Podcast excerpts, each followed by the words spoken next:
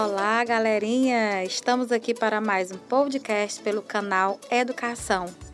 E no nosso podcast de hoje nós vamos conversar exatamente sobre as funções da literatura. Muita gente pensa que um texto literário só serve ao divertimento, ao entretenimento, ao extravasamento das emoções, mas não é bem assim não. Um texto literário é bem mais complexo em termos de funções. Então, se nós pararmos para pensar um pouco sobre o que levou cada escritor, principalmente escritores consagrados, o que levou Machado de Assis a escrever, o que levou Carlos Drummond de Andrade a escrever, Raquel de Queiroz, Clarice Lispector, etc., a gente vai ter muitos motivos. Então, a literatura extrapola essa função, vamos dizer, simplesmente interativa, de levar o indivíduo a extravasar os sentimentos. Uma das funções, por exemplo, que se fala bastante da literatura é a função catártica, tá? Ela sempre causou uma certa, vamos dizer assim, turbulência, porque a função catártica ela está relacionada à liberação dos sentimentos e das emoções. Ou seja, muitas, muitos textos literários foram feitos justamente para isso levar o leitor a um campo de emoções muito particular, muito subjetiva. Quem primeiro falou sobre a catarse foi Aristóteles no livro Poética. Então, a função catártica está relacionada aí ao extravasamento das emoções do indivíduo, levar o indivíduo a um êxtase através do texto literário. E nossos poetas, nossos escritores românticos fizeram bastante isso, né? Representaram muito a função catártica. Então, quem já pegou um texto literário, qualquer uma letra de música, às vezes, para extravasar um sentimento, para liberar as emoções, ouvir uma música e sair por aí cantando, feliz, ou de repente essa música te trouxe um sentimento triste, você começou a chorar. Então essa coisa da liberação dos sentimentos e das emoções está associada aí à função catártica.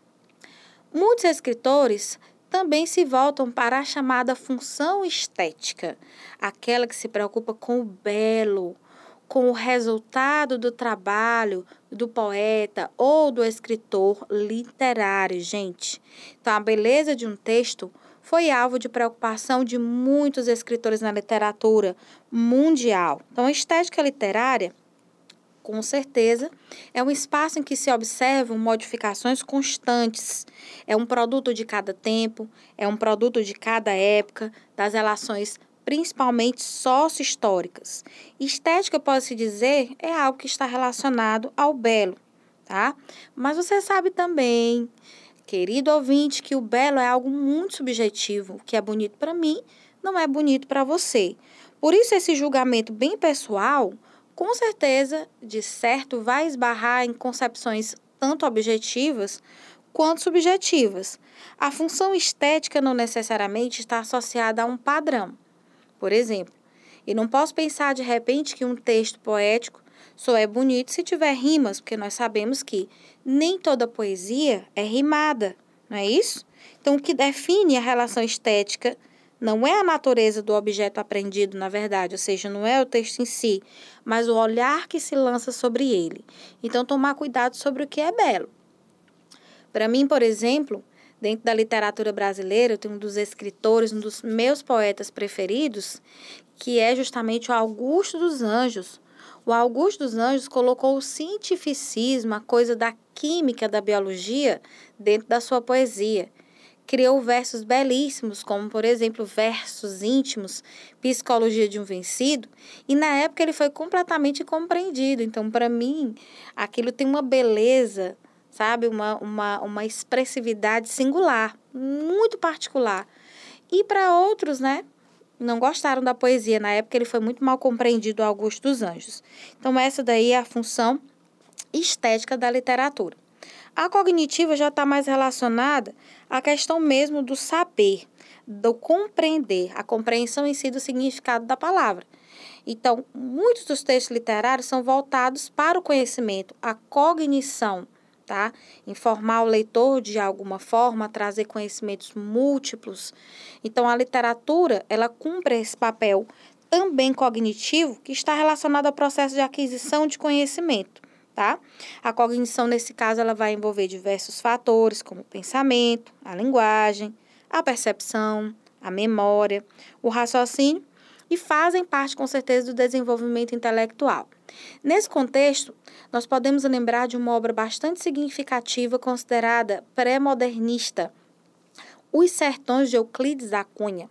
O seu Euclides da Cunha, um jornalista importante, né, um leitor assíduo, foi para o povoado de Canudos para identificar o que estava ocorrendo na época de lá, que foi a Revolução de Canudos, né?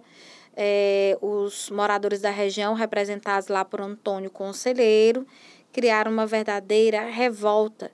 E, nesse contexto, esse escritor relatou essa obra, levou ao conhecimento através de uma linguagem subjetiva, uma linguagem literária proposta na obra né, é, de Euclides da Cunha, Os Sertões, e mostrou aí o homem sertanejo numa perspectiva bastante subjetiva, trazendo para o leitor uma série de conhecimentos sobre esse episódio histórico, tá? Então você vê aí, com certeza, a cognição, a função cognitiva.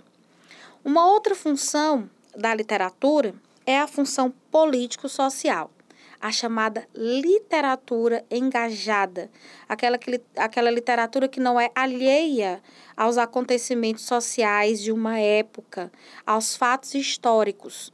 Eu já dei exemplos para vocês em outros momentos sobre autores que se envolveram bastante com sua época e resolveram fazer da arte da palavra uma arma de denúncia, uma arma de engajamento, uma forma de fazer com que as pessoas reflitam sobre uma determinada realidade. Isso aconteceu em várias fases da literatura, não só hoje na literatura contemporânea, como já na literatura em manifestações passadas. Castro Alves foi um dos poetas engajados com a questão abolicionista. Além de ser um abolicionista propriamente dito, em sua vida pessoal, ele escreveu sobre isso. Criou vários textos falando, por exemplo, sobre os horrores a que era submetida a nação negra, os escravos da época, desde quando eram trazidos de várias regiões do continente africano, em maneira de forma totalmente é, irresponsável, desrespeitosa, porque eles eram colocados em porões de navio e vinham, passavam dois, três meses viajando, apanhando.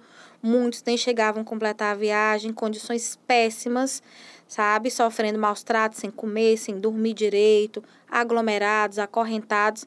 E isso tudo pode ser visto nas poesias, em muitas das poesias de Castro Alves, tá? Outros autores se envolveram também com essa questão da, da dos acontecimentos históricos sociais, como Raquel de Queiroz, que escreveu a obra 15, falando aí do fenômeno da seca, né? Vidas Secas de Graciliano Ramos, uma obra incrível, e também fala sobre essa função é, engajada político-social da literatura. Então, o nosso podcast de hoje girou em torno das funções da literatura, mostrando aí para você que a literatura, né, os textos literários não cumprem só o propósito do entretenimento, mas também vários outros.